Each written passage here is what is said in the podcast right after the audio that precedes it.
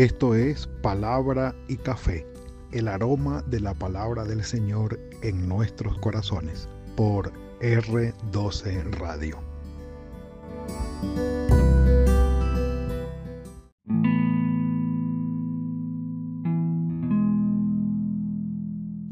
Señor, solo a ti te adoraré y serviré. Primer libro de Reyes capítulo 12. Empieza la narración de un periodo triste para el pueblo de Israel. Capítulo 12 del primer libro de Reyes.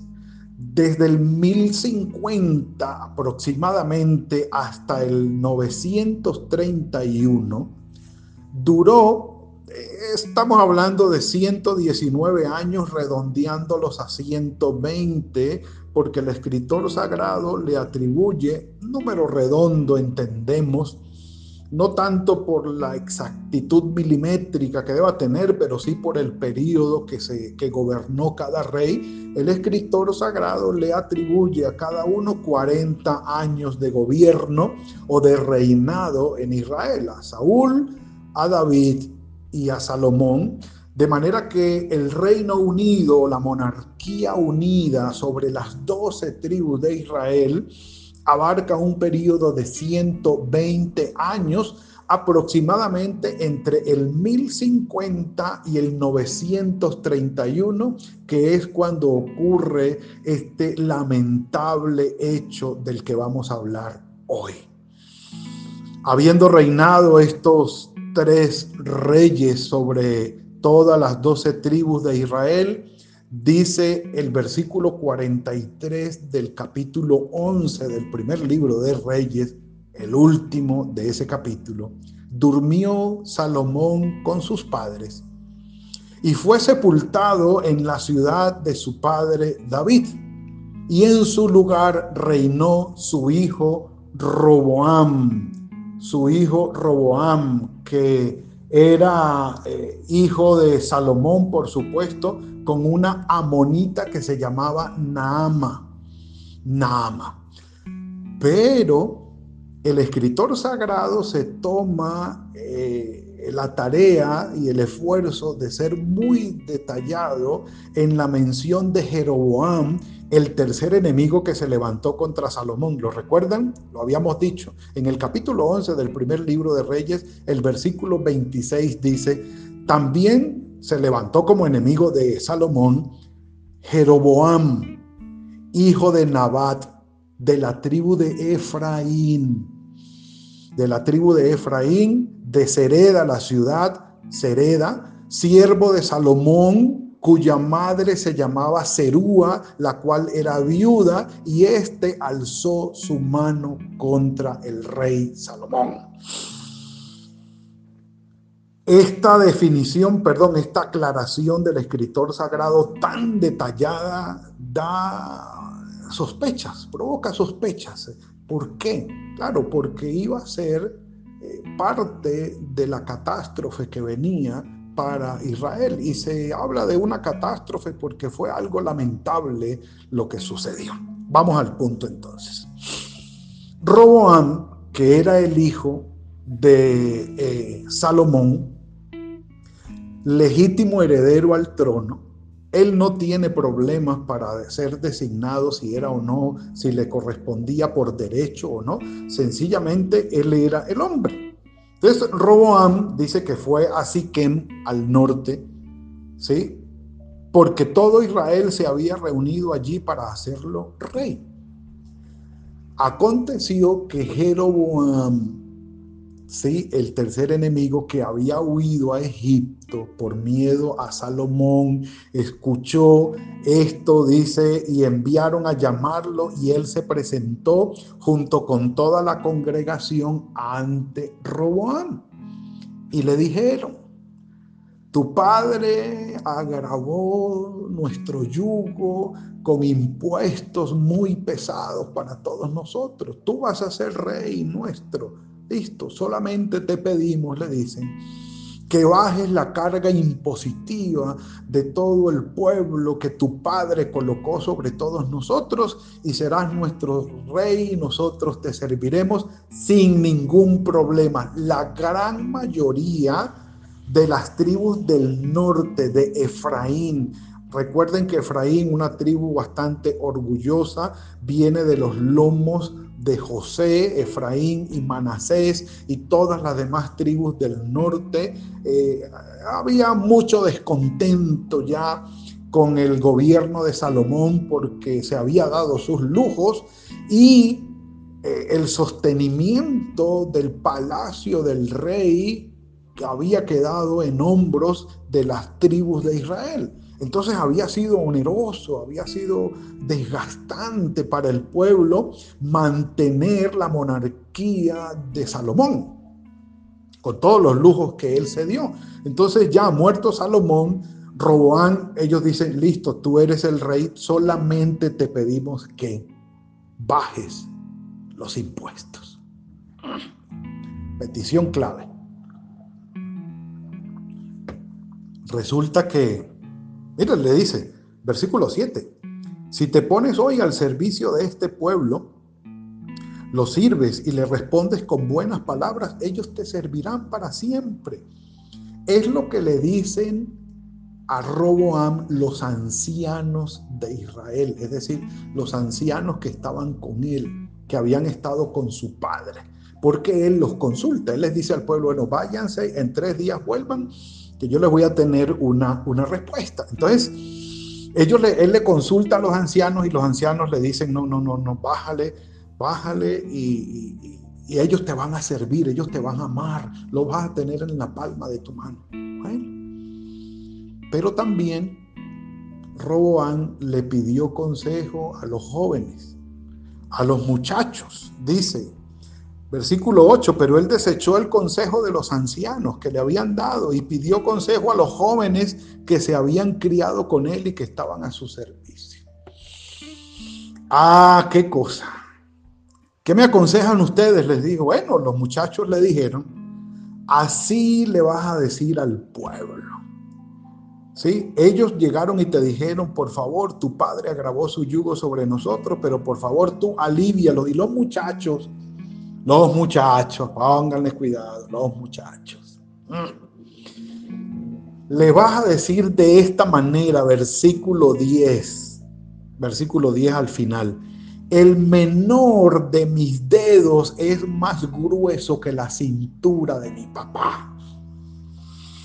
En otras palabras, mis queridos, si mi padre puso sobre ustedes un yugo, yo voy a triplicárselos.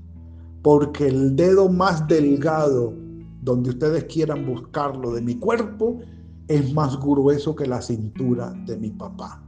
Ténganse porque lo que viene es duro, duro.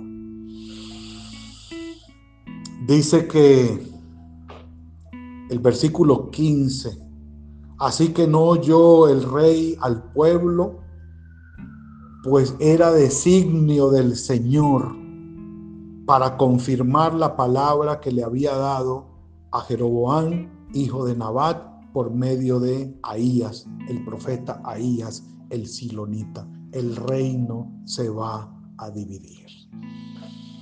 Y se lo había dicho a Salomón y le dijo, no va a ser en tu tiempo, va a ser con tu hijo, tus ojos no lo verán, pero va a ser con uno de tus descendientes. El reino será dividido. Cuando el pueblo vio que el rey no había oído su petición, dijo, ¿qué parte tenemos nosotros con David? ¿Qué, qué tenemos nosotros que ver con David? Hablando de, por supuesto del abuelo de, del abuelo de Roboán. No tenemos herencia con el hijo de Isaí. No tenemos nada que ver allí. Israel, es decir, las tribus del norte, cada quien a sus tiendas y David que ve a ver cómo se defienda y cómo se defiende y cómo administra su propia casa. Y estas diez tribus se apartaron de Jerusalén, de Judá y parte de la tribu, gran parte de la tribu de Benjamín, que fue lo único que quedó en la parte sur de Israel para ser gobernada por Roboam. Y se fueron a sus tiendas y dice que cuando el rey Roboam, el versículo 18, envió a Adonam o a, Adonirán, lo envió para, eh, que era el encargado de la recolección de los tributos y todo, de los impuestos, digamos que era la DIAN, de, la entidad que recoge los impuestos, dice que todas las tribus de allí se reunieron, lo apedrearon, lo mataron y entonces Roboán se apresuró a subir a su carro, a venirse a Jerusalén y de allí se apartó Israel de la casa de David hasta el día de hoy, según el escritor sagrado. Quedó el reino dividido año 931 antes de Cristo. El reino se dividió en dos. La mayoría de las tribus al norte de Israel 10 de ellas, 11 de ellas, porque dicen que una sola quedó eh, en el sur, pero en realidad quedaron dos, porque aunque la tribu de Benjamín era muy pequeña, se unió a Judá y quedó allí. Benjamín y Judá quedaron juntos al sur y de Efraín para arriba, porque eran vecinos. Efraín, la tribu de Efraín era, es vecina, colinda con la tribu de, de, Benjamín y de, y de Judá también tienen parte allí. De allí en adelante, hacia arriba, hacia el norte, esas diez tribus armaron tienda aparte rey aparte y nombraron a Jeroboam, aquel tercer enemigo de Salomón, lo nombraron como rey de Israel. De aquí en adelante, ojo a esto, mis amados, ojo a esto. De aquí en adelante, cuando se hable de Israel, se va a hablar de las diez tribus del norte. Y cuando se hable de Judá, se va a hablar de la tribu de Judá y Benjamín, las dos tribus del sur. En las dos tribus del sur quedó Jerusalén, quedó el templo. Y allí esto quedó gobernando Roboam, hijo de Salomón, descendiente de David.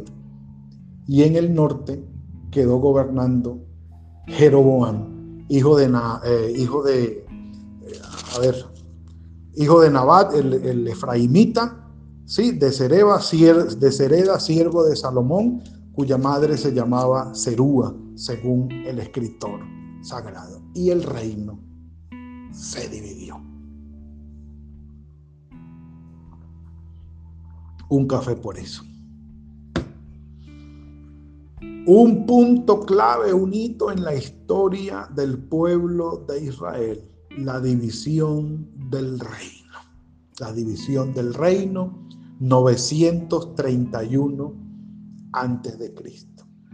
Profetizado por el Señor debido a la desobediencia de Saúl, de perdón, de Salomón, a que su corazón se inclinó hacia los doce, hacia los dioses y hacia los ídolos, y lamentablemente el Señor le dijo, no va más, no va más. El reino unido se acaba contigo.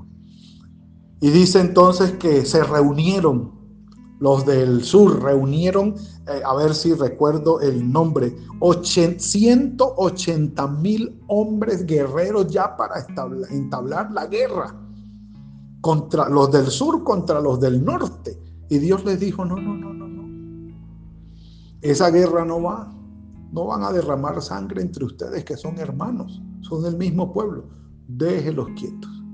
Los del norte son los del norte, los del sur son los del sur, pero ambos, norte y sur, son mi pueblo, les dice el Señor, son mi pueblo.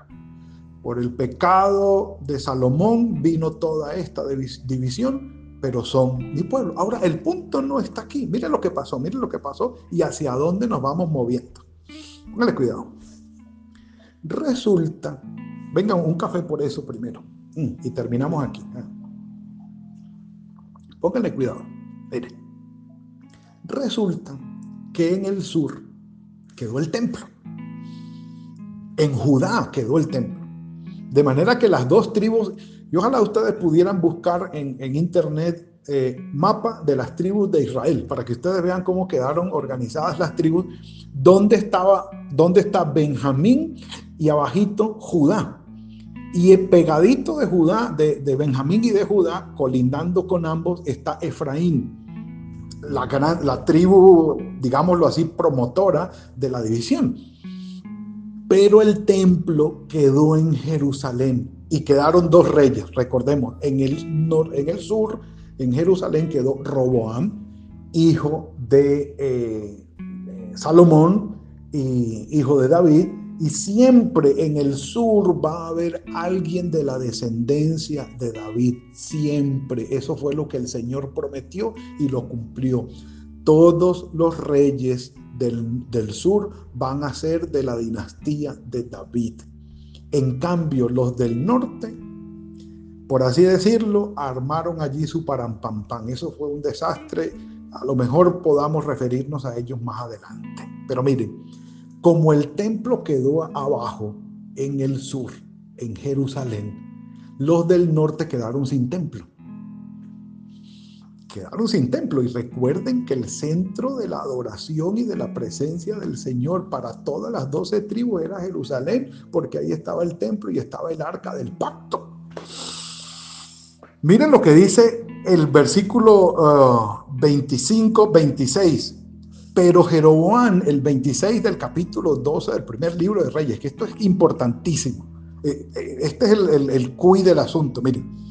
Pero Jeroboam pensó en su corazón, Jeroboam, el rey del norte, de las diez tribus, pensó en su corazón, ahora la casa de David recuperará eh, el reino si este pueblo sube a ofrecer sacrificios al templo de Jerusalén, a la casa del Señor, lo recuperará porque el corazón de este pueblo se volverá a su señor Roboam, rey de Judá. Me matarán a mí y se volverán a Roboam, rey de Judá. ¿Cómo les parece? Y aquí fue donde empezó a dañarse más todo el asunto. Este fue el punto de, quiebre, eh, digamos, lamentable de